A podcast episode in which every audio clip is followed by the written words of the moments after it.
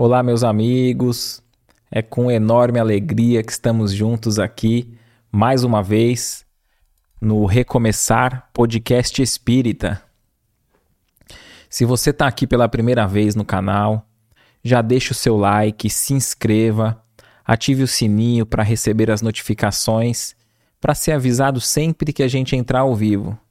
Desde já a gente agradece o carinho que temos recebido de cada um de vocês através de mensagens, seja aqui no vídeo principal, né, no, no ao vivo ou após, aqueles que acompanham depois o que fica gravado, né, tanto no YouTube quanto no Facebook, mas também nos, nas postagens dos cortes, dos trechos, nas nossas mais variadas redes sociais. Fica aqui o nosso agradecimento por cada mensagem de incentivo, de carinho que temos recebido. Obviamente, se torna impossível responder a todos, né?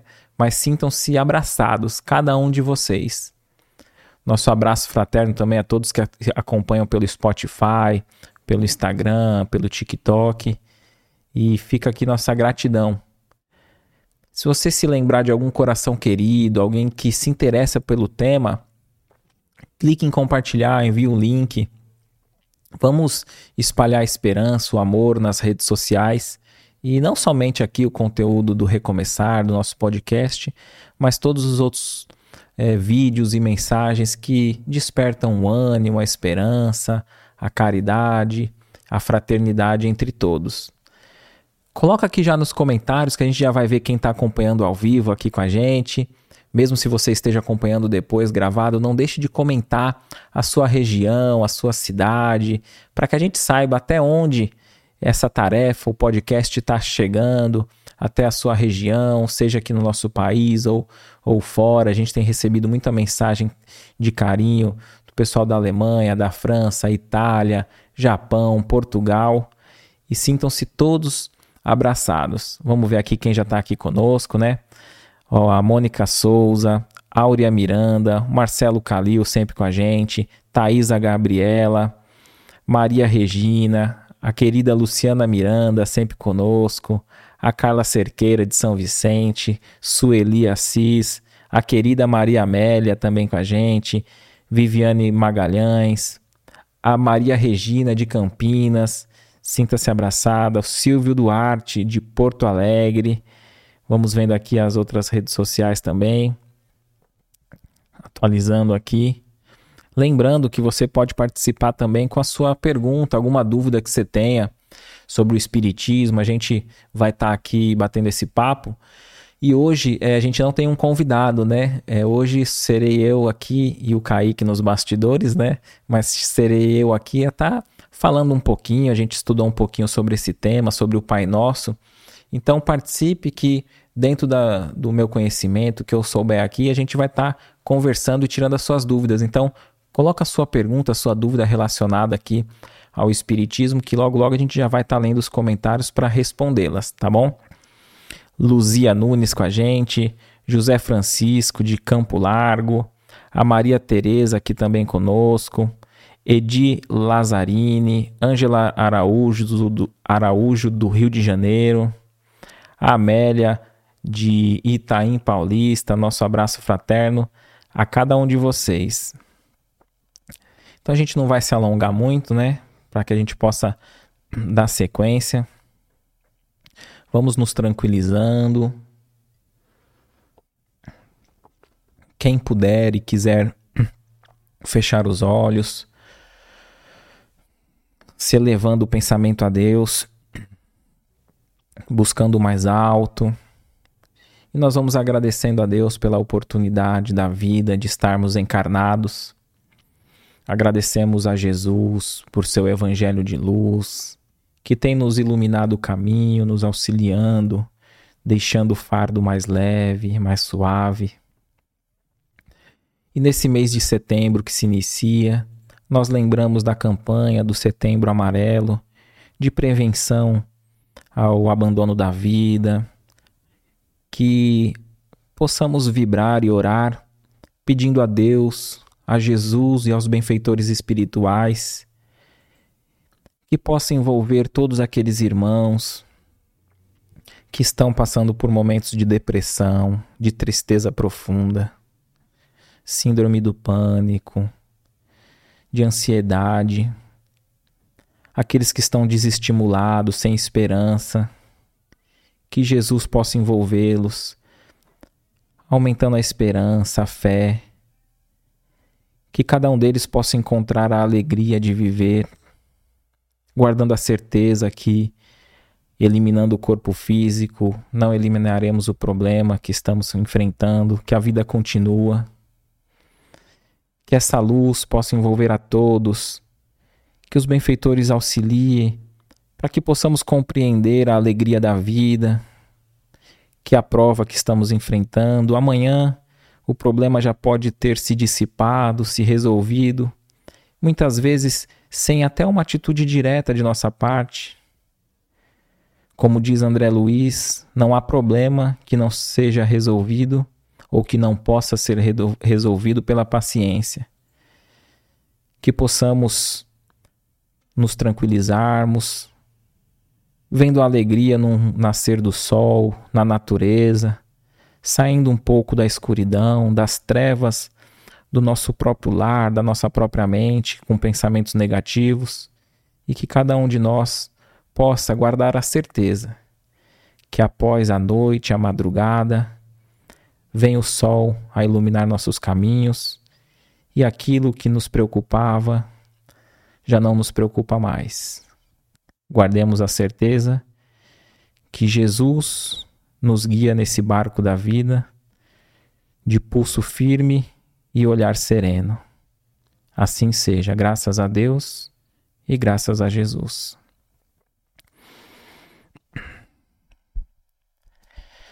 Que a gente possa então refletir um pouco sobre o tema da noite. E falando de Jesus, né? Nós vamos tentando visualizar aquele local há mais de dois mil anos. Eram tempos difíceis, assim como são tempos difíceis, similar aos nossos de hoje em dia. Mas a brisa que soprava do lado do lago de Genezaré, envolvendo o Monte das Oliveiras, essa brisa já era uma brisa de esperança, de paz, de renovação.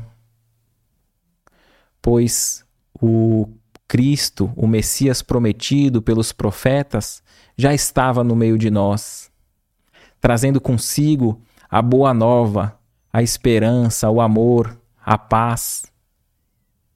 E por onde ele andava, ele arrebatava aquelas multidões de necessitados do corpo, do espírito, da alma. Os seus discípulos já tinham sido reunidos, convocados e escolhidos, acompanhando ali o mestre. E um detalhe chamou a atenção ali dos discípulos, que toda vez depois que ele atendia aquela multidão, ele se resguardava. Um pouco antes e após o atendimento, o mestre se recolhia sozinho, tranquilo, sereno e naquele dia não foi diferente. Após ter atendido a multidão, falado sobre a boa nova, sobre as esperanças, sobre o amor de Deus sobre cada um de nós, nos tranquilizando, aquela multidão foi voltando para o seu lar, se apaziguando, se dispersando. Então os discípulos se aproximaram dele, sabendo que ele já ia se recolher, e perguntaram: Mestre, por que ora tanto? E Jesus respondeu: O homem necessita mais da oração do que o corpo necessita de pão. Mestre, indagou o discípulo, então todos nós devemos orar? E Jesus disse: Aquele que ora entre em contato direto com o divino, se iluminando, iluminando a si mesmo e espalhando aquela luz to a todos aqueles que estão ao seu redor, iluminando a sua jornada e amenizando o fardo daqueles que estão na caminhada. Então o discípulo disse: Mestre, sendo assim, ensina-nos a orar. Então Jesus trouxe para todos nós, para toda a humanidade, o que nós conhecemos hoje como o Pai Nosso. Então Jesus citou: Pai Nosso que estás no céu. E foi dando continuidade nessa linda oração que nós conhecemos. E depois aquele discípulo ficou com, com aquela oração gravada no seu íntimo, para nunca mais esquecer. Mas ele se afastou, deitou ali naquela montanha, naquela grama verde, banhado de luz interior com aquele ensino que tinha recebido, e passou a fazer algo que muitas vezes nós esquecemos de fazer. Ele passou a meditar, frase a frase, item a item. E é isso que a gente vai propor agora para nós aqui. Muitas vezes nós fazemos essa oração de forma mecânica. Decoramos ela, foi passada dos nossos pais, a gente vê ela sendo citada nas mais diversas religiões cristãs. Mas, de vez em quando, cometemos o equívoco de não analisar, de não saborear e refletir o que podemos extrair de melhor. Às vezes a gente faz essa oração, como a gente já decorou, a gente faz ela, repete, seja mentalmente ou através da nossa fala mesmo, mas enquanto isso, estamos pensando às vezes num boleto, numa preocupação, no que vamos fazer no outro dia no trabalho. Então, pegando esse pequeno trecho, né? Pai nosso que estás no céu. Nós vamos observar que Jesus já apresenta Deus para nós como um Deus único, um único Deus, e não mais aqueles vários deuses. E esse Deus não é mais aquela concepção antiga que nós tínhamos de um ser que fica distribuindo castigo, um ser, um ser perverso, em que nós temos que temer. Não. Jesus nos apresenta Deus como um pai, para que nós tenhamos a certeza de que ele nos ama e quer o nosso melhor. Qual o pai que não quer o melhor para um filho? Então nós já vamos perdendo esse olhar de Deus punitivo, arbitrário. Tra... Muitas vezes nós vamos transferindo as nossas inferioridades para Deus, como se acreditássemos que Deus fosse vingativo e perverso como nós, enquanto humanidade. No livro dos Espíritos, as primeiras questões nos mostra os atributos de Deus, que Ele é soberanamente justo e bondoso. E foi isso que Jesus nos trouxe quando falou: Pai nosso que estás no céu. Outra situação que podemos analisar dessa questão, que se todos nós temos Deus como um pai e ele é um pai de todos nós, Jesus poderia ter falado meu pai, mas não. Jesus disse: Pai nosso. Aí ele já colocou que todos nós, a humanidade inteira, somos irmãos. Então, por que que nós vamos querer melhor aquele irmão de sangue, aquele que convive conosco? Quer dizer, no trânsito, alguém nos fecha, a gente já perde ali a paciência, xinga e quer discutir pensando sempre o pior, como se tivesse sido de propósito e tudo mais. E tudo mais. Porém, e se fosse um irmão nosso mesmo? A gente não ia tentar compreender? Será que nós não iríamos até defendê-lo? Não, estava distraído, não foi de propósito. Então, que nós possamos, quando re repetirmos Pai Nosso que estás no céu, compreender que todos nós somos irmãos, que Deus é amoroso, justo ele é o Pai de cada um de nós. Então continua a oração: santificado seja o vosso nome. Como que nós podemos santificar? Qual a melhor forma de santificar a Deus? Pois Deus não precisa de subordo. Deus não necessita de trocas. Muitas vezes a gente fala: Oh, meu Deus, é, se, se eu receber isso que eu almejo, eu farei tal coisa. Não é assim que muitas vezes a gente procede? Fazendo promessas? Obviamente que todo, toda promessa no sentido de que a gente tenha consciência de que é um compromisso com nós mesmos em nos melhorarmos, não tem problema, é benéfico. Mas será que nós temos que santificar a Deus com promessas, com coisas materiais? Se Deus já é o criador de tudo, ele já é o dono de tudo. Então, Deus não precisa de trocas, de subornos. A melhor maneira de nós santificarmos a Deus é seguindo as suas leis, sendo bondoso e justo como Deus é conosco. Que possamos santificá-lo no dia a dia, perdoando, acolhendo aquele irmão necessitado, que tem menos conhecimento, que a gente possa passar o conhecimento. Enfim, que a gente consiga viver dentro das leis naturais, que é a lei de amor, de justiça e caridade. Então, prosseguimos analisando.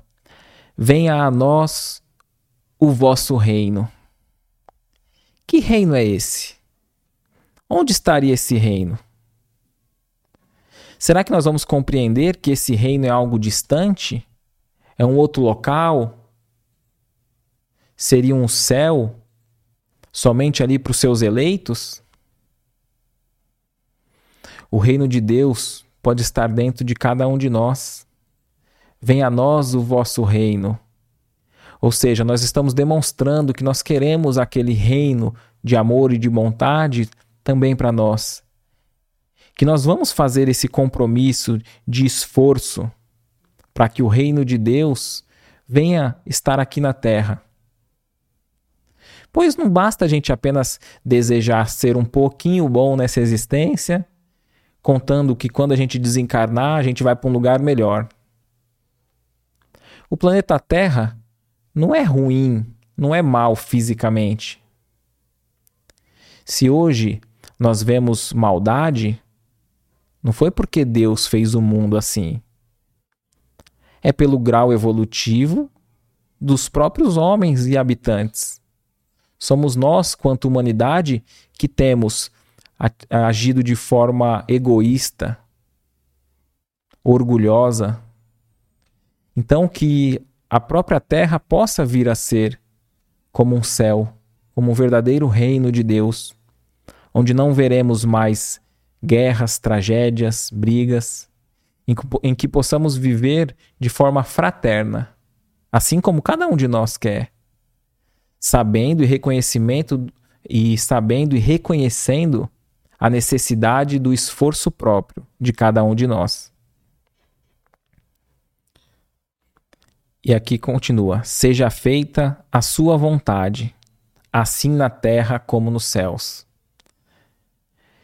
Como entender o desejo do pai se o filho, em atitude de rebeldia, lhe recusa a convivência? Então aqui nós estamos firmando que nós queremos ter esse contato direto com Deus e que é a vontade dele que vai prevalecer aqui na terra. Seja feita a sua vontade, assim na terra como nos céus. Nós vemos o universo em perfeito equilíbrio rotação, translação. Se a Terra fosse um pouquinho mais próxima do Sol, já seria impossível ter vida como nós conhecemos hoje, a vida humana, pois o calor não ia suportar. Não suportaríamos. Se fosse um pouco mais distante, o gelo, o frio, também não suportaríamos. Vemos, tanto no macro como no micro, o equilíbrio perfeito das leis divinas. E essa lei que rege o universo também rege aqui o planeta Terra, os nossos corpos e as nossas relações.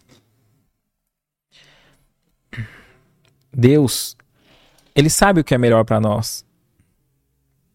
Muitas vezes a gente faz essa parte da oração, né? Seja feita a sua vontade, assim na terra como nos céus mas a gente gosta de fazer o nosso pedido particular, né? Então a gente faz o Pai Nosso, cita essa parte, seja feita a sua vontade. Mas no nosso íntimo é daquela forma, né? Desde que a sua vontade seja a mesma que a minha. Mas fazendo essa analogia de que a humanidade é filho e Deus é o pai, nós, na escala evolutiva, ainda estamos nos primeiros degraus. Podemos dizer que somos espíritos ainda infantis. Temos muito ainda o que viver, experimentar, para saber o que realmente é bom para nós. Agora, pensemos que o nosso filho deseja algo. A gente sabe que aquilo, por mais que seja um desejo imediato dele, não vai lhe beneficiar. Aquilo vai fazer mal para ele, tendo uma visão mais ampla do quadro. A gente não vai dar aquilo que o nosso filho quer. Porque a gente quer o melhor para ele e sabe que aquilo não é o, o melhor naquele momento. Muitas vezes nós agimos assim na nossa oração. Pedimos algo, mas Deus, através dos seus mentores, os benfeitores espirituais, os nossos mentores, sabe que aquele nosso desejo, aquele nosso pedido não é o melhor para nós naquele momento pois nós temos a nossa visão limitada, circunscrita no imediatismo dos prazeres e dos benefícios terrenos, que são os materiais, das sensações e dos sentidos. Mas Deus, nosso mentor, nosso anjo da guarda, como preferir chamar, eles têm uma visão mais ampla do quadro, daqueles compromissos firmados através da reencarnação compreendendo ali o nosso espírito eterno, que tem várias experiências na carne através de várias existências físicas, mas somente uma única vida, que é a vida eterna do espírito. Então, quando a gente orar, seja feita a sua vontade, que a gente tenha fé, que a gente compreenda que se aquilo que a gente desejava naquele momento da nossa vida seja um objetivo, um propósito, uma meta, que nós devemos viver com essas metas e objetivos, se aquilo não aconteceu no momento em que a gente queria, é porque foi melhor para nós. Tem algo que a gente ainda não consegue compreender, mas lá na frente a gente vai entender que aquilo foi o melhor para nós. É curioso que, analisando esse texto, o, a oração do Pai Nosso, nós fizemos ela em quatro frases, né? Separamos em quatro frases. Até agora nós lemos as quatro primeiras. Pai nosso que estás no céu, santificado seja o vosso nome, venha a nós o vosso reino, e seja feita a, a sua vontade, assim na terra como nos céus. Nessas quatro primeiras frases, se a gente observar, a gente reconhece a grandeza divina nós estamos aqui reconhecendo Deus grandioso. E agora, nessas últimas quatro que a gente vai analisar daqui para frente, nós vamos reconhecer a nossa fragilidade. Interessante, né? Eu, eu nunca tinha observado dessa maneira, por esse ângulo. Então, nós vamos continuar e vamos dizer: O pão nosso de cada dia, dai-nos hoje. Ora, nós somos espíritos da matéria. Nós necessitamos do pão para o corpo, porém não devemos de nos esquecer de alimentar o nosso espírito. Reconhecemos a nossa fragilidade enquanto criatura. Mas jamais nós devemos deixar que os nossos desejos materiais ultrapasse os espirituais. Não tem como nós vivermos como espírito somente. Nós somos espíritos, porém estamos numa experiência material. Então temos que levar em conta tudo aquilo que a vida material nos pede. Nossos compromissos diários de trabalho, tarefa, conquistas. Os recursos nossos, o dinheiro, o salário, utilizados para o bem, para o amor, para o pro progresso mas nunca deixando de refletir e ter a consciência de que esse período é transitório. O período na matéria tem uma data certa. Obviamente que nenhum de nós sabe o dia que iremos partir, né? Graças a Deus. Espero que seja longo, né? A gente costuma brincar que todos nós queremos ir para um lugar bom, para uma colônia espiritual, um lugar muito melhor do que aqui a Terra, né? Mas que não seja agora, né? Então, com essa consciência, nós vamos traçar os nossos planos e objetivos, mas não com aquele ardor do imediatismo, como aqueles que dizem vamos aproveitar a vida. E o que seria esse aproveitar a vida?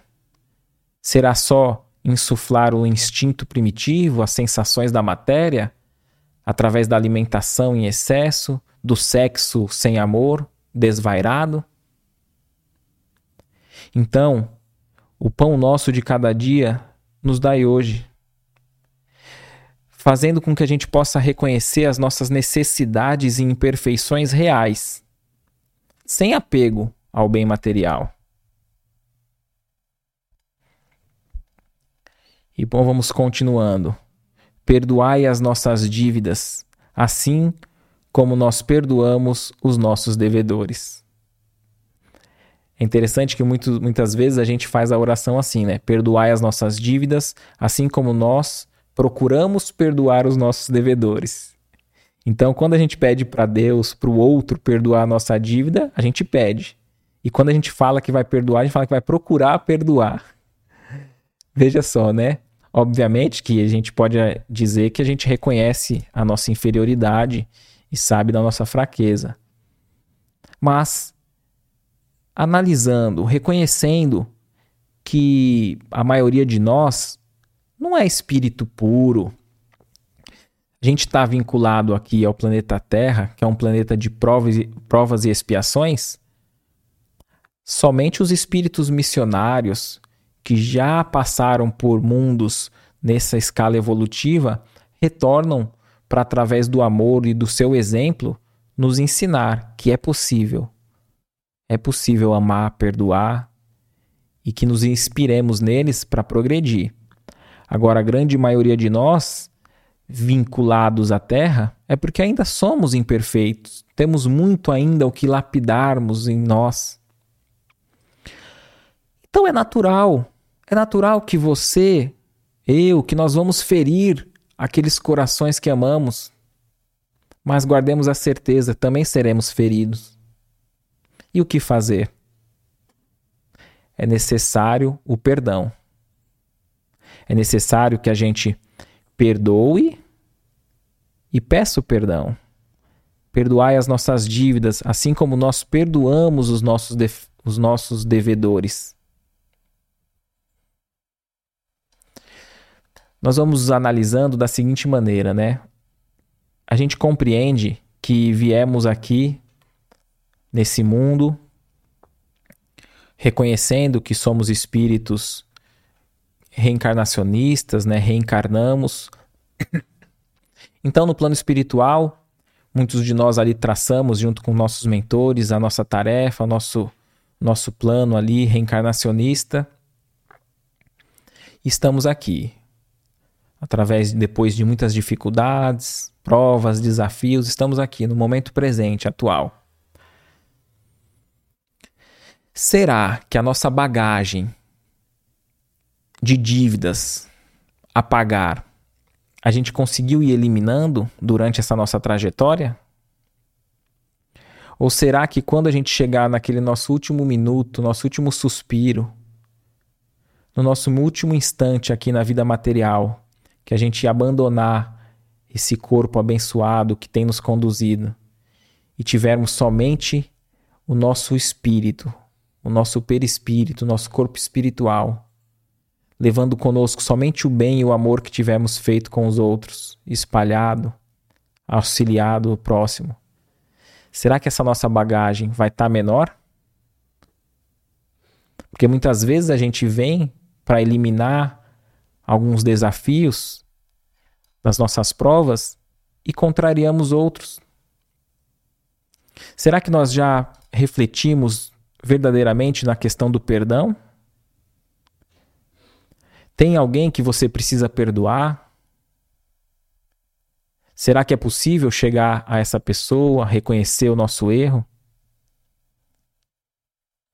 Como diz Santo Agostinho, né? Toda vez antes de dormir, ele reprisava o seu dia. Se ele viu que fez coisas boas, que avançou em algo, ele firmava um compromisso com ele mesmo de fortalecer aquilo. E se ele via que ele magoou alguém, que ele fez algo errado, ele tratava de, vamos dizer assim, consertar.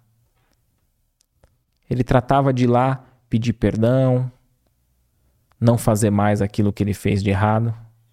Então que a gente possa ter essa analogia dessa bagagem para que a nossa bagagem de desafetos, de dramas, de atitudes negativas possa ir se eliminando pouco a pouco.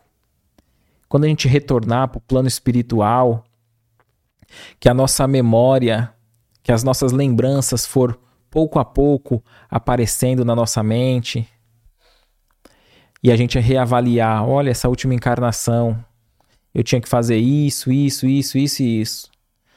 Pô, mas pelo menos metade pelo menos metade desses desafetos a gente conseguiu transformar em afeto, em, am em amigos.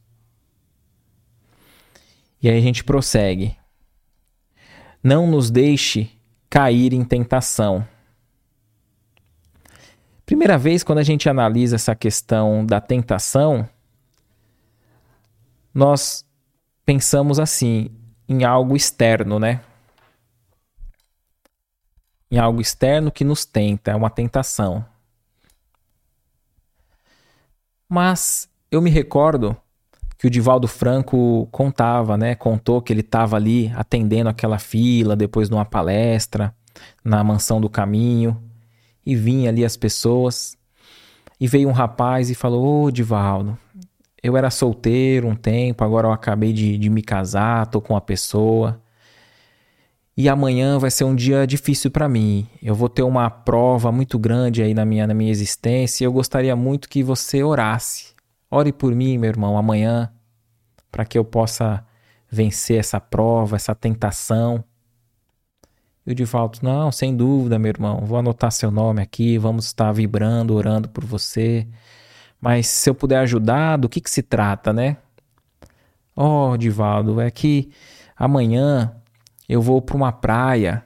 E sabe como é, né? Eu vou para a praia ali junto com a minha esposa, tem muitas mulheres bonitas de biquíni. Então será uma tentação muito grande ali para mim, então ore por mim. E aí o Divaldo sorriu, né? E obviamente não falou nada, creio eu, pro rapaz ali. Talvez tenha só aconselhado que o rapaz fizesse um esforço pessoal para ele próprio.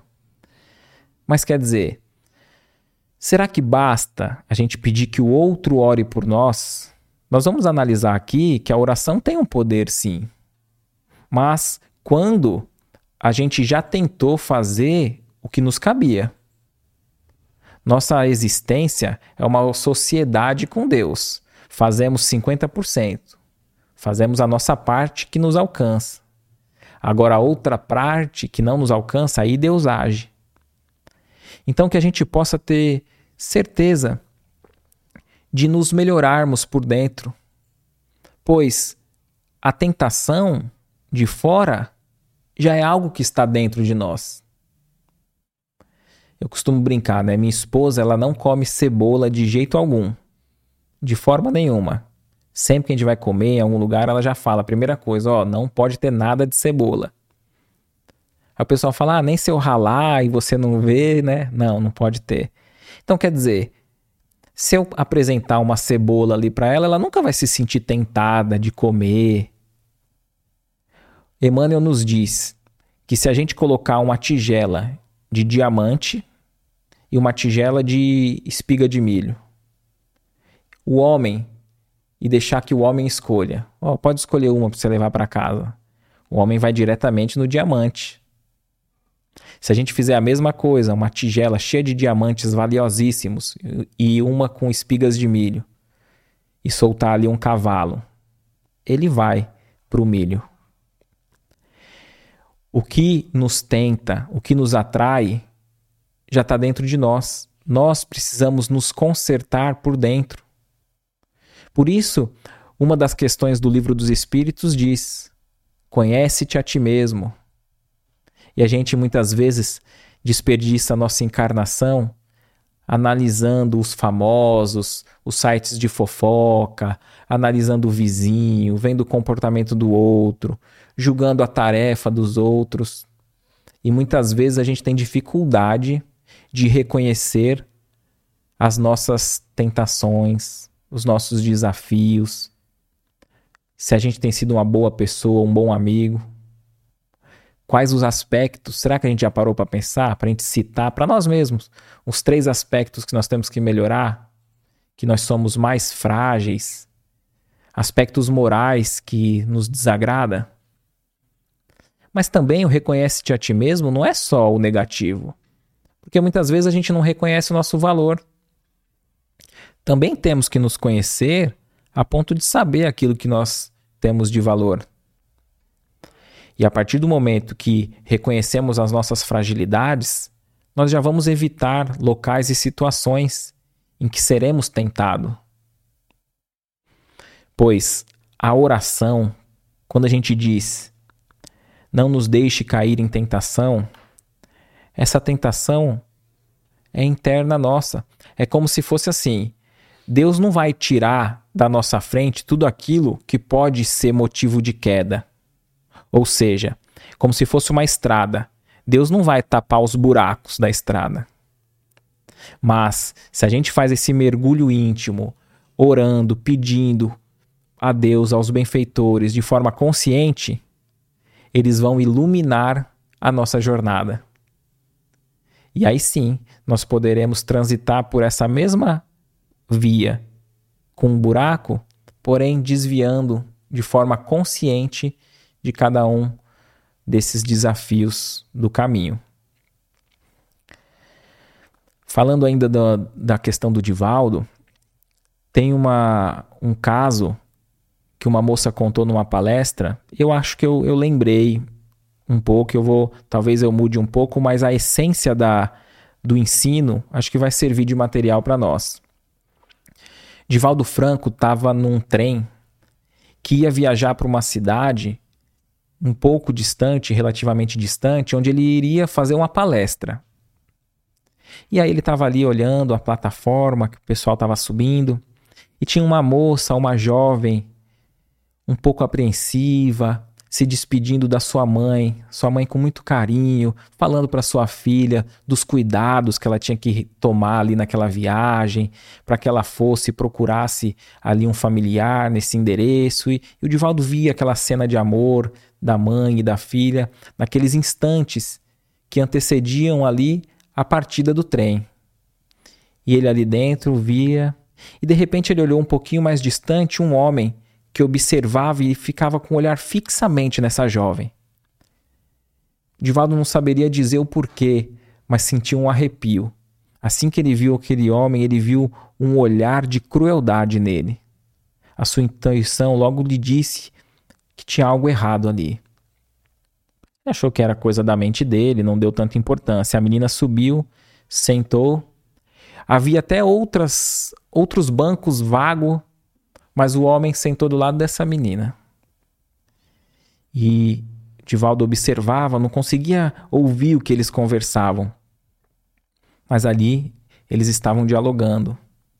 E o Divaldo pensou: Meu, tenho certeza que tem algo errado ali. E ele tinha essa certeza, mas o que fazer? Ele ia se passar por louco? Que atitude tomar? Então, ele fez algo que muitas vezes muitos de nós esquece de fazer. Recorrer a uma prece sincera. Então ele fez uma prece ali sincera, intimamente, pedindo o amparo de Deus, dos benfeitores.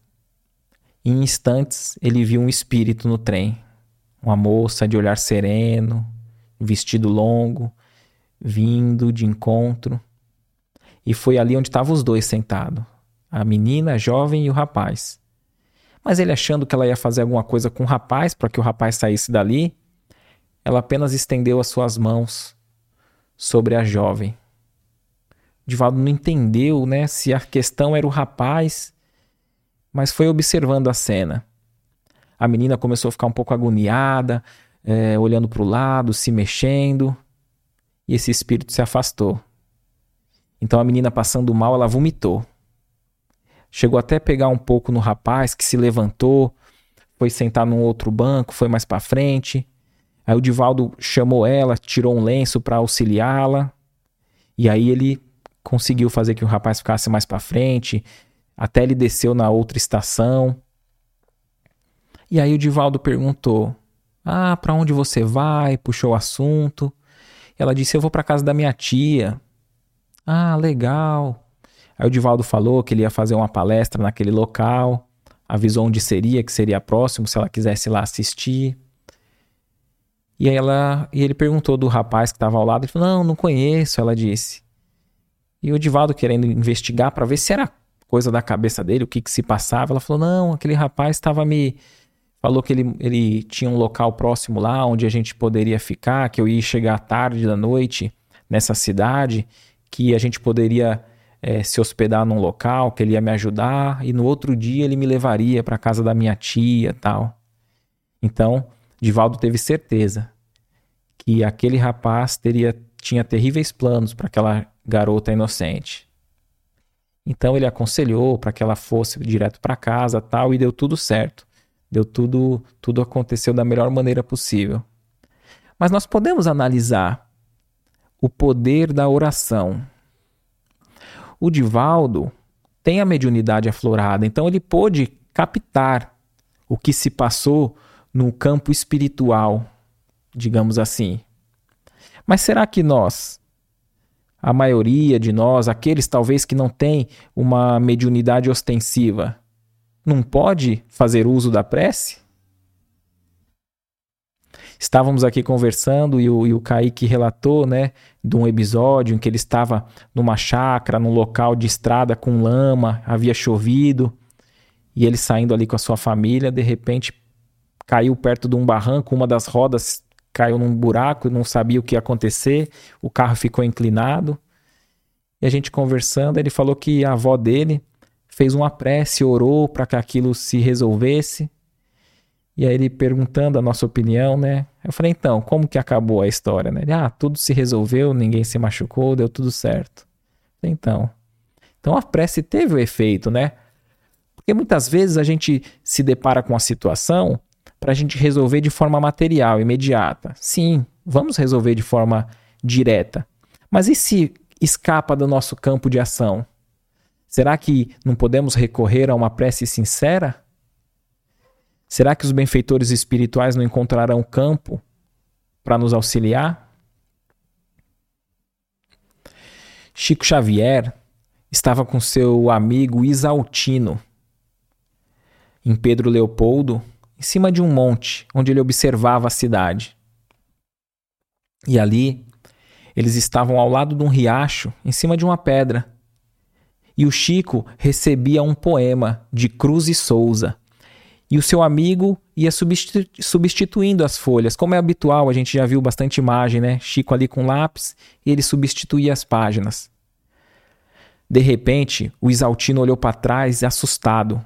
Viu um homem muito alto, grande, forte, com um pedaço de pau na mão, com o olhar embrutecido, olhos vermelhos indo para frente deles. Ele tinha certeza: nós vamos morrer. O Isaltino pensou tentou se levantar, pensando o que pudesse fazer. Chico Xavier apenas pegou no braço dele, pediu para que ele se acalmasse. Fez uma prece sincera e do nada o homem grande ali parou de andar na sua direção e falou: Uma luz, uma luz. Que luz é essa? Uma luz nas suas pernas. E ficou um pouco assim, voltando a si. Uma luz, uma luz.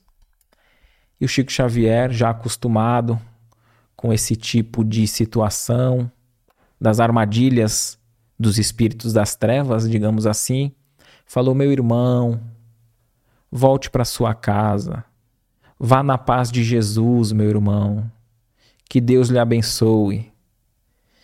E o rapaz, meio que voltando a si, deu meia volta.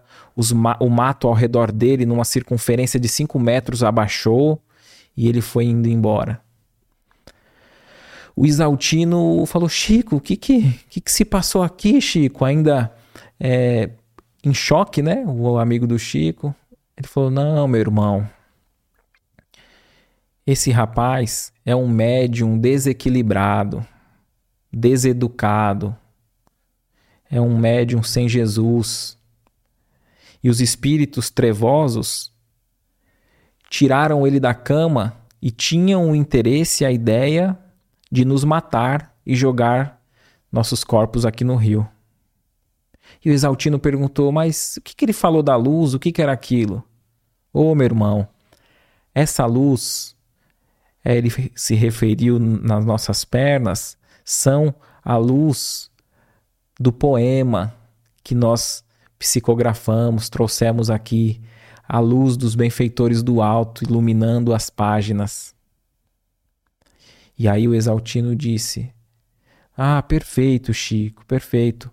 E o que, que é essa questão do mato que abaixou né, ao redor? Você viu, o Chico? Sim, perfeitamente, meu irmão.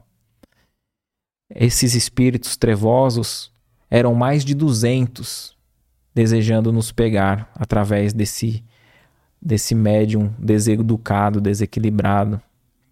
E através dos fluidos do próprio médium, eles conseguiram fazer esse fenômeno de baixar esses matos ao redor. Então, ficou a lição para o Chico Xavier, para o Isaltino e para todos nós. Que nós possamos refletir no poder da espiritualidade, por mais que o mal, por mais que tenhamos adversários que desejem nos prejudicar, se a gente persistir vinculado com o bem, se persistimos na boa obra, nas boas tarefas, na caridade, no amor, reconhecendo que Deus não nos abandona, que os benfeitores espirituais estão sempre ao nosso lado para nos auxiliar. Muitas vezes basta que a gente creia, que a gente tenha uma boa vontade e ore Pois, como diz Bezerra de Menezes, não existe oração que fique sem atendimento. Concluindo aqui a nossa fala, o Pai Nosso, né? No final da oração tem: nos livre de todo o mal. Aqui nós reconhecemos que nós temos um desejo íntimo de acertar, nos livre do mal. Nós não queremos mais ter um compromisso com o mal e com o erro. Se nós tivermos no passado, seja nessa encarnação ou em encarnação, encarnações anteriores, nós já não desejamos mais e pedimos nos livre do mal. E o Evangelho nos diz: ajuda-te, que o céu te ajudará.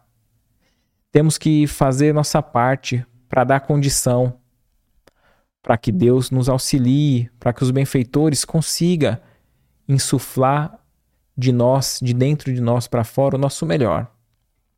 Porque muitas vezes esse nos livre do mal não é um mal externo.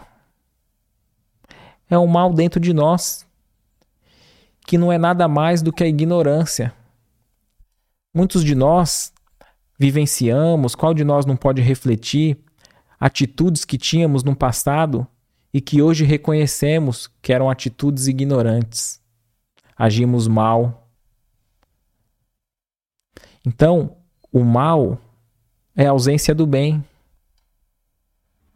As trevas é somente a ausência de luz. Quando nós orarmos nos livre do mal, não pensemos somente em inimigos, adversários, obsessores porque o que, é melhor? Espantar as moscas ou curar a ferida? Que possamos reconhecer as nossas feridas internas, as nossas ignorâncias, limitações. André Luiz diz: o único mal que nós temos que temer é o mal que ainda habita em nós. Joana de Ângeles já diz: O mal que me fazem não me faz mal. O mal que me faz mal é o mal que eu faço para o outro, porque me torna um ser mal. Então, o discípulo de Jesus, após ouvir o Pai Nosso, após refletir em cada palavra, banhado de luz, renovado intimamente, pois ele sabia que ele nunca mais conseguiria ser o mesmo. Que a sua mente se expandiu, o seu coração se irradiou de luz e de amor. Ele concluiu: Assim seja. Amém. Então, que a gente possa refletir um pouco nessas palavras. Vamos agora é, ler um pouco aqui né, da, da interação de cada um de vocês, alguma pergunta que o Kaique tenha selecionado e se tiver dentro do nosso alcance, do nosso conhecimento, a gente possa esclarecer. Mas fica aqui sempre o um incentivo para que a gente possa estudar mais por nós mesmos também, seja nas obras de Allan Kardec, né? Como também no Evangelho de Jesus, no Novo Testamento, nas obras subsidiárias que tem tanto material para que a gente estude, se instrua, né, através do Chico Xavier, de Valdo Franco e tantos outros. Vamos vendo aqui, ó. Desde já a gente agradece o carinho de, de cada um de vocês. A Maria Teresa diz assim, ó: Perdi meu esposo faz cinco meses. Queria saber como ele está. Ô Maria, primeiramente, nós sentimos muito pela sua dor, a dor da saudade, é, guarde a certeza que somos espíritos eternos, que a distância não é nada, o sentimento é tudo. Que ele cumpriu a missão dele, o tempo que ele estava aqui, e que agora ele está no outro local melhor do que aqui, porque ele está sem o corpo físico, que muitas vezes se torna um peso na nossa jornada. Agora, Jesus asseverou a cada um segundo as suas obras. Você que conviveu com ele mais do que ninguém pode é, analisar se ele era uma boa pessoa, se ele viveu bem, se ele tinha um coração amoroso. Não digo se ele era santo, mas se buscava viver bem, buscando nada do, do, dos outros, então ele vai colher o bem. Porque ninguém é desamparado quando desencarna. Ninguém. Acontece que muitas vezes nós, quando desencarnamos e ainda estamos envolvidos na revolta, nos prazeres da carne e da matéria, nós, por incrível que pareça, recusamos o auxílio. Vem aqueles benfeitores nos desejando ali nos acolher, muitas vezes amigos nossos de outras existências ou familiares. E a gente fala: não, eu preciso me vingar, eu preciso voltar ali para minha casa, o apego, seja o apego sentimental ou material. E a gente às vezes fala: não, mas não é possível, a gente, qualquer um de nós aceitaria um convite para um lugar melhor. Mas a gente não analisa muitas vezes aquelas pessoas em situação de rua que tem ali uh, um convite para largar muitas vezes o vício, seja do álcool ou da droga, quando é essa a questão, e a pessoa recusa esse acolhimento. Então, guardemos a certeza que aqueles que fizeram bem irá colher o bem. Agora eu compreendo que desejamos muitas vezes ter uma mensagem direta para saber exatamente, para que tenha notícia que vá nos confortar o coração. Muitas cartas a gente via do Chico Xavier recebendo, né, de muitas vezes de filhos para as mães que ficaram e relatos ali muito minucioso de familiar que acolheu, como que tá, o que está fazendo no plano espiritual.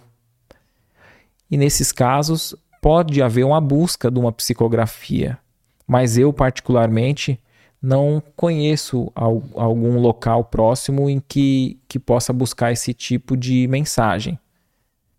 Muitas vezes, só o fato da gente frequentar uma casa espírita, se aprofundar no estudo, a gente já vai compreendendo como que está aquele coração querido no além.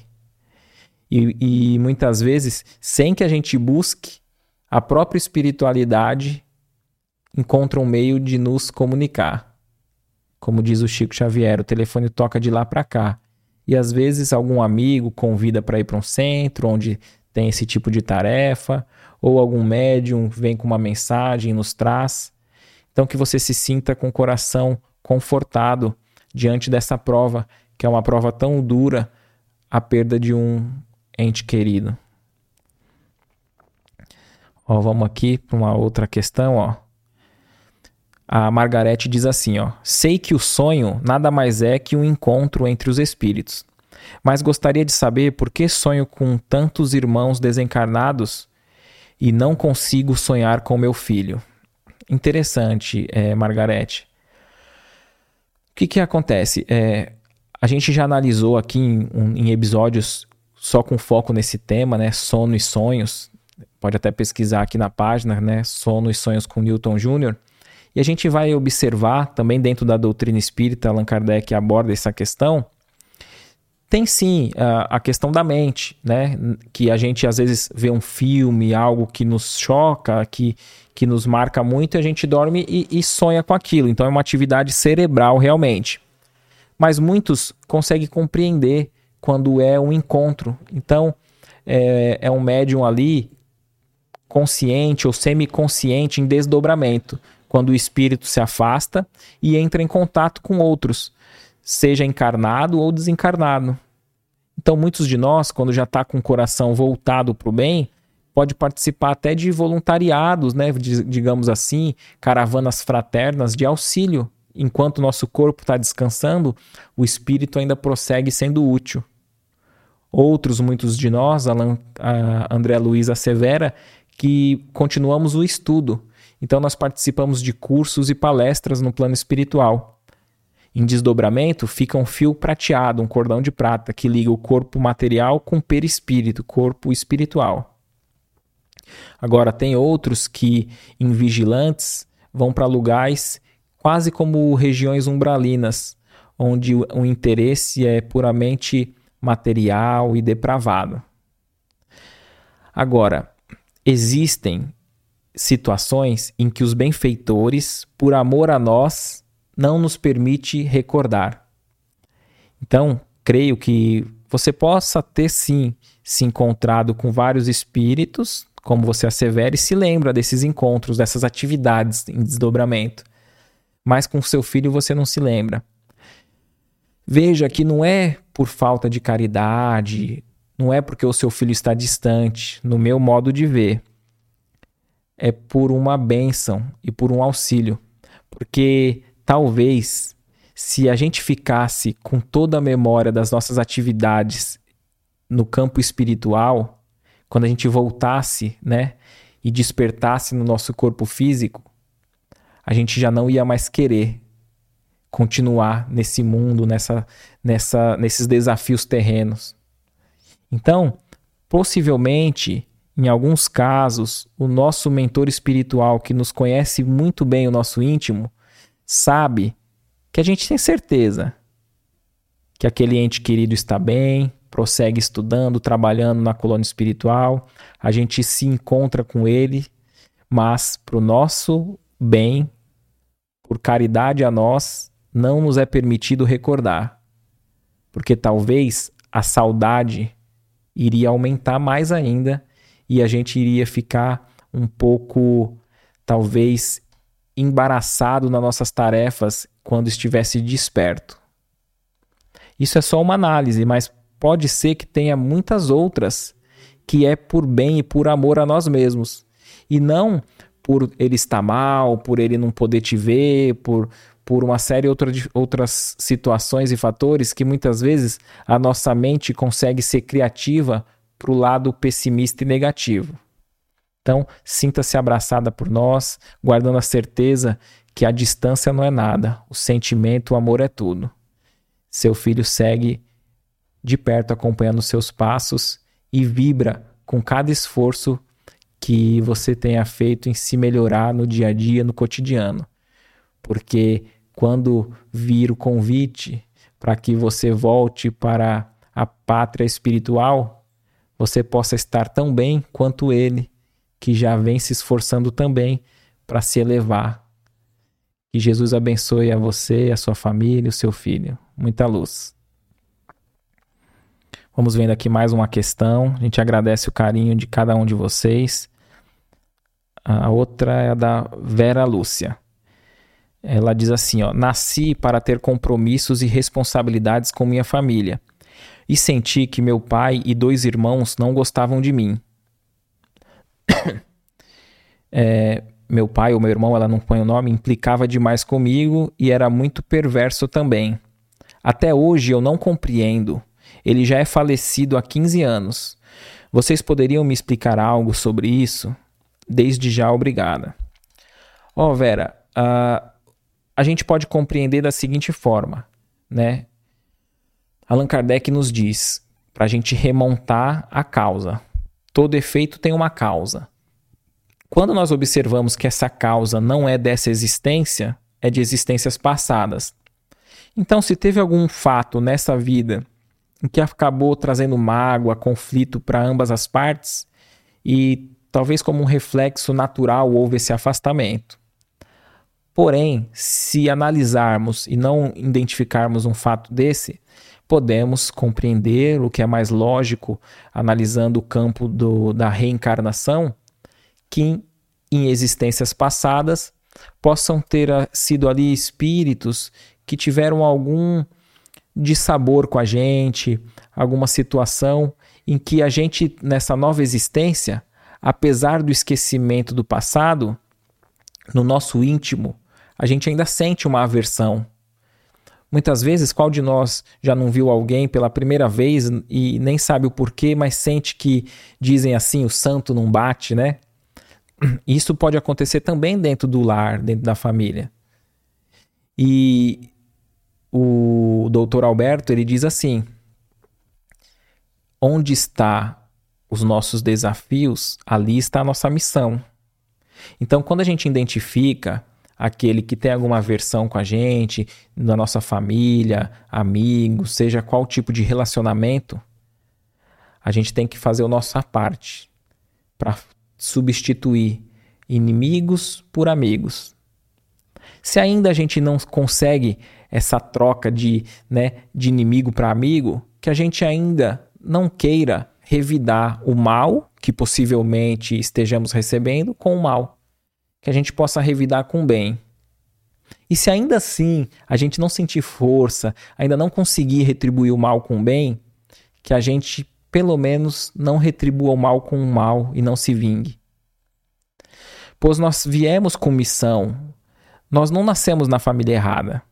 Então, se nós estamos naquele lar, se as pessoas ao nosso redor estão ao nosso redor ali, nos trazem desafios, é justamente para a gente trabalhar. Emmanuel chama essas pessoas de nossos professores, porque eles são como um verdadeiro buril a nos lapidar. Então nós, a gente vem como um diamante bruto e depois do convívio com esses professores, a gente desencarna já como um, um diamante lapidado.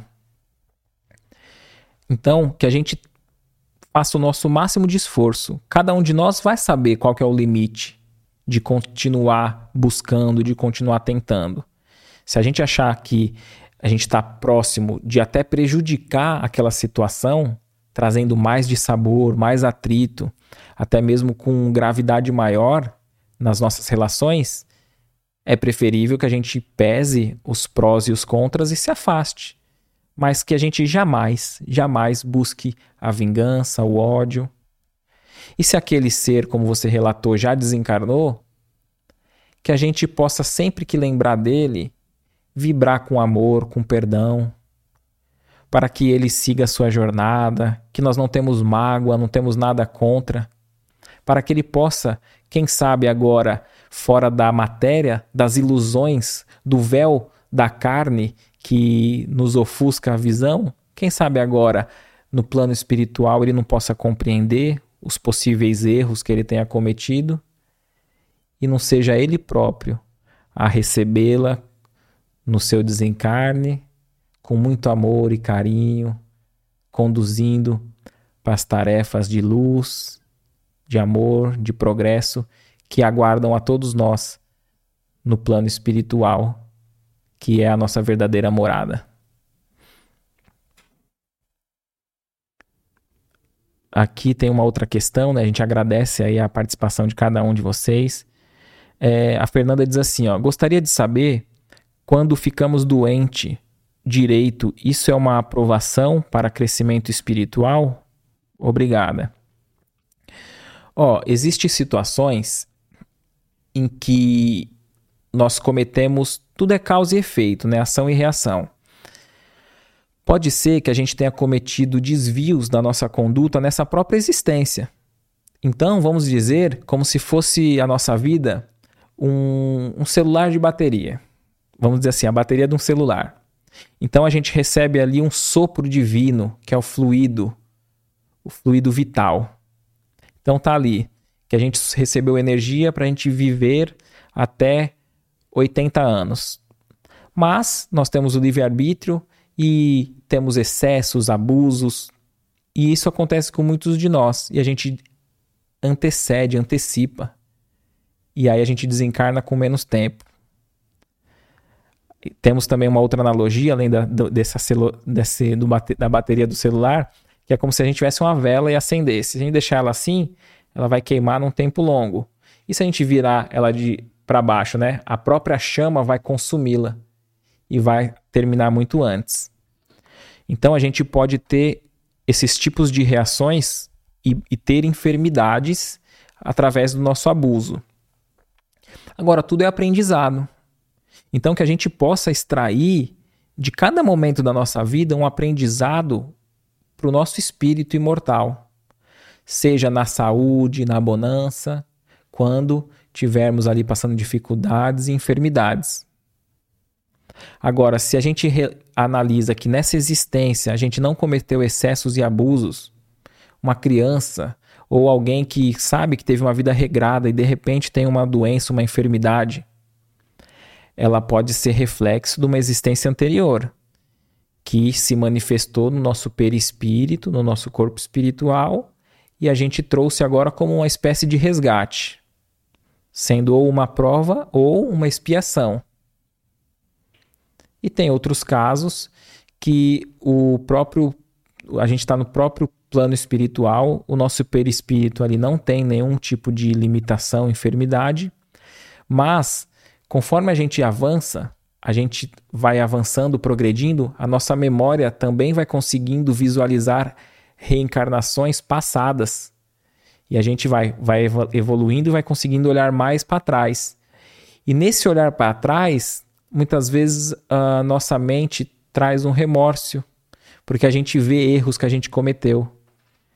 Então, por incrível que pareça, a gente pede para passar muitas vezes por uma experiência dolorosa de enfermidade, porque foi o que nós fizemos para o outro. O que a gente fez o outro passar. Então a gente pede para que a gente tenha aquilo como uma missão, como uma, uma lição. Por exemplo, alguém fez o um mal para outra pessoa, essa outra pessoa uh, perdeu a visão. E aí você progrediu, viveu várias outras existências e você não teve nenhuma experiência que limitasse a sua visão. Mas você olha lá para o passado e vê, pô, eu fiz isso com outro. Então, muitas vezes a gente pede para que a gente venha com aquela limitação, para que fique a lição gravada em nós, para ver o quanto é doloroso e dificultoso ter essa, essa uma limitação parecida com que aquela que a gente causou no outro.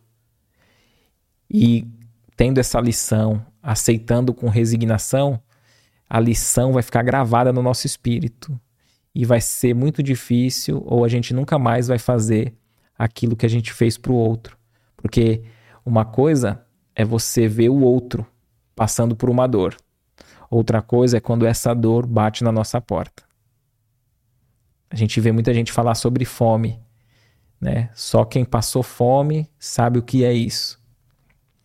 E quando a gente vê caravanas para pedir alimentos, né, para caridade, eles vão justamente em locais de classe média baixa até quase a pobreza ali, né, não pobreza extrema, porque lá tem pessoas que passam dificuldade, sabem a dor da dificuldade. E é mais fácil de receber do que aqueles que têm recursos de sobra, mas nunca vivenciaram e nunca sentiram aquela dor. Então a gente pode analisar isso também para nossa enfermidade física, com vistas ao corpo, ao nosso espírito, né? Ao nosso espírito eterno. A gente vai agradecendo a participação de cada um de vocês. A Áurea Miranda diz assim, ó: quando perdi meu filho e tentava rezar o Pai Nosso, não conseguia passar do seja feita a sua vontade. Olha que interessante, né, Áurea? A gente sente muito aí pela, pela dor da saudade e teve um podcast aqui até com a Neuza de Oliveira, que ela, quem quiser pesquisar, muito interessante. Ela diz ali, é, entre, entre a vida e a despedida, é o nome do episódio. E tem o processo do luto, né? A gente não pode pular etapas para o luto. Então não devemos nos sentir ali mal por estar tá sofrendo. É até natural e compreensível, estando encarnado, que a gente passe até por uma revolta. Muitos de nós re se revolta com Deus. Por que comigo? Por que essa dor comigo? Por que eu não fui primeiro? São tantos os questionamentos, não é mesmo? E muitas vezes a gente ouve as pessoas dizerem que elas não conseguem nem fazer uma prece, não conseguem nem orar. Isso que você falou, né? Nesse, nessa parte, seja feita a sua vontade, eu acredito que era justamente o momento ali que te bloqueava, né? Porque precisou de um tempo para você digerir, assimilar tudo que aconteceu, para que somente depois, então, conseguisse fazer essa prece, o Pai Nosso, dizendo seja feita a sua vontade e reconhecendo que talvez hoje, com a nossa visão limitada de encarnado, a gente não entenda o porquê dele ter voltado para a verdadeira morada, que é o plano espiritual, antes de nós. Mas, no nosso íntimo, guardando a fé e a certeza que Deus é amoroso, embora a gente não tenha uma resposta concreta, específica para o nosso caso, a gente, com a fé e a esperança, a gente tem certeza que foi feita a vontade de Deus e não a nossa, e a vontade de Deus é sempre melhor do que a nossa. Nenhum de nós vai pedir, obviamente, para se afastar de um coração querido, longe disso, mas que a gente possa compreender. Como diz Allan Kardec, se estivermos dentro de um presídio, de uma cela, e temos ali um coração querido que está preso junto com nós. E aí, de repente, vem ali o carcereiro e entrega um documento. Ó, cantou aí a sua liberdade, né? Sua carta de liberdade. Você está livre. Isso para o nosso coração querido, aquele que a gente mais ama que está ali com nós, conosco. Qual seria o nosso sentimento?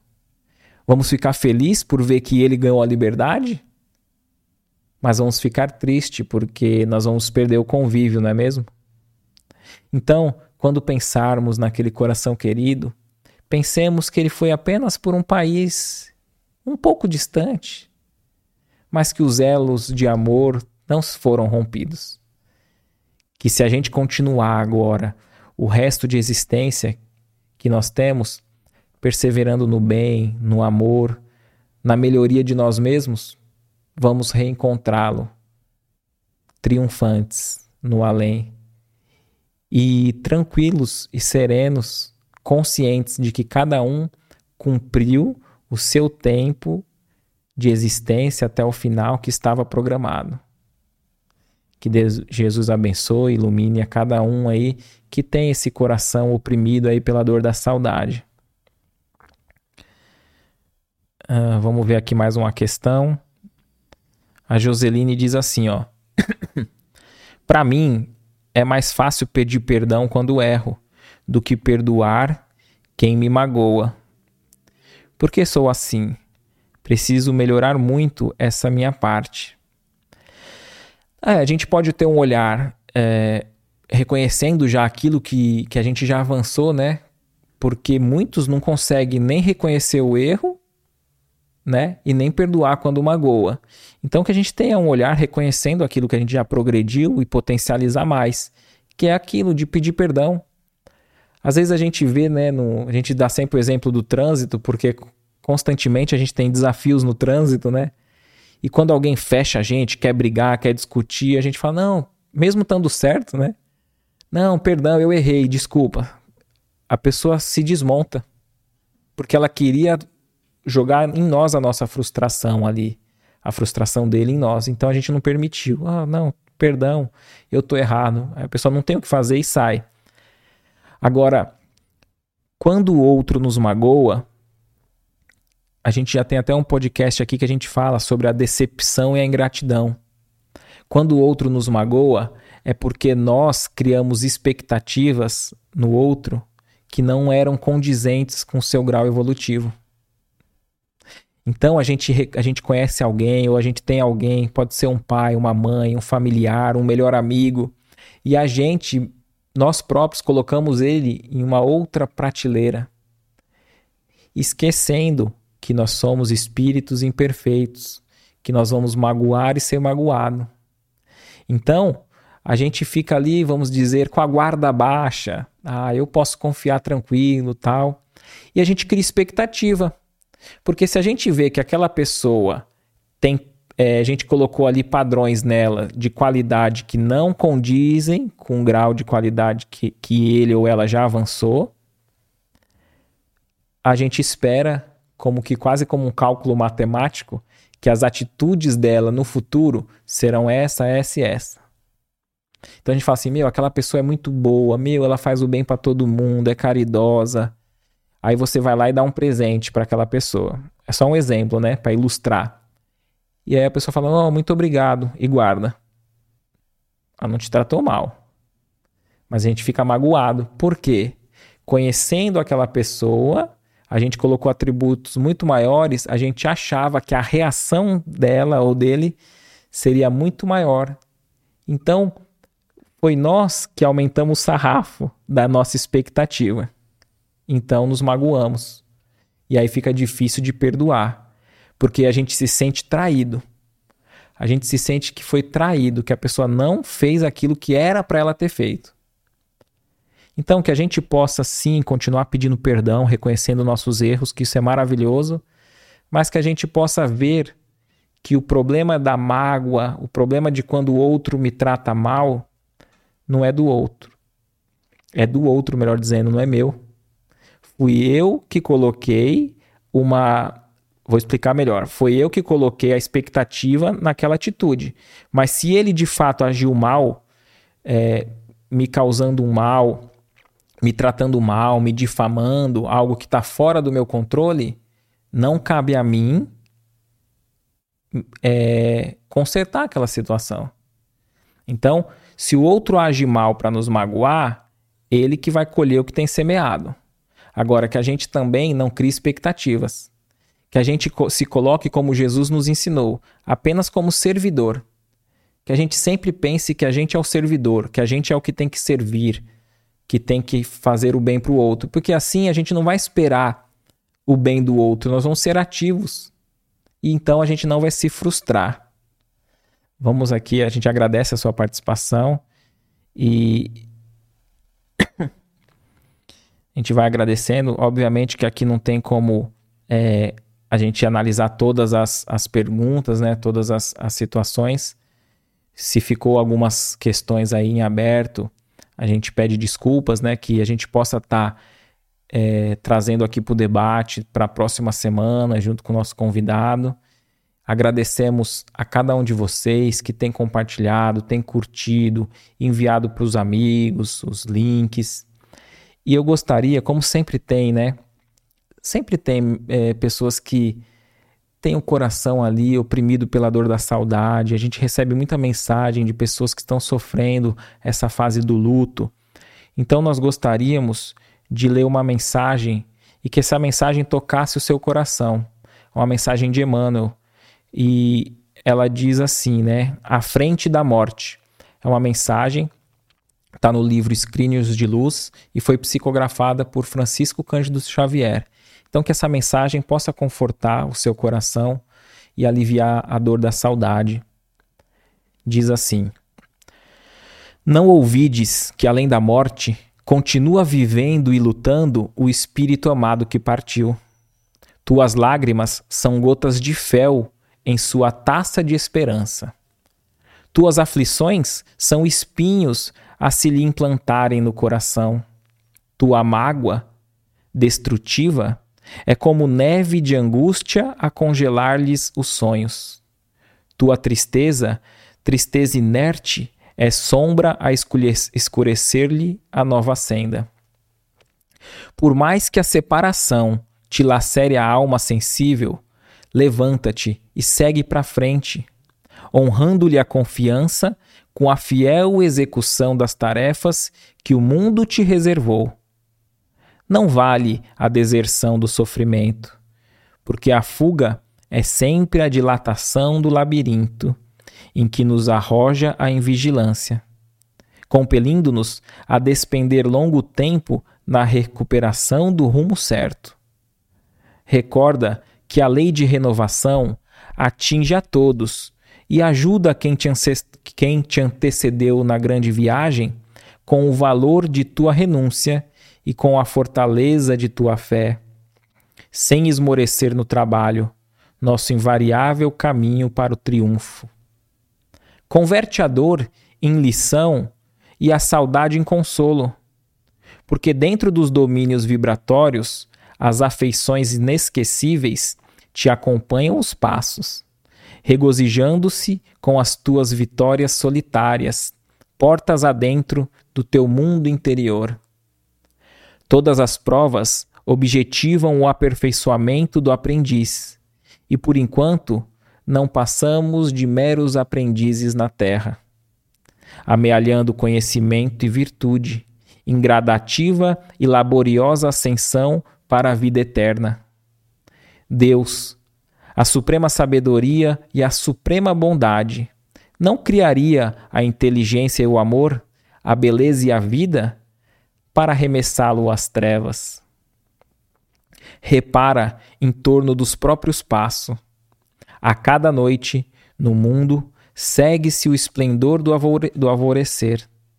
O inverno áspero é sucedido pela primavera estuante de renascimento e floração.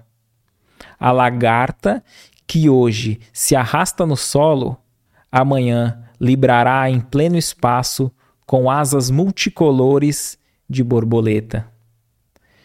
Nada perece, tudo se transforma na direção do infinito bem. Deus, a suprema sabedoria e a suprema bondade, não criaria o amor e a beleza e a vida para arremessá-los às trevas. Aqui eu, aqui eu li duas vezes essa parte. Concluindo, compreendendo assim a verdade, entesourando-lhe as bênçãos, aprendamos a encontrar na morte o grande portal da vida e estaremos incorporando em nosso próprio espírito a luz inextinguível da gloriosa imortalidade. Emmanuel. Que você possa se sentir confortado com essa mensagem, que essa dor do luto possa confortar seu coração. Se você sabe de algum ente querido, algum coração querido que está passando por essa fase do luto, você pode enviar esse vídeo, essa mensagem para que a gente espalhe o amor, a esperança, guardando a certeza que somos espíritos eternos. A você que chegou até aqui nesse vídeo, muita paz e que possamos estar juntos na próxima semana. Até lá!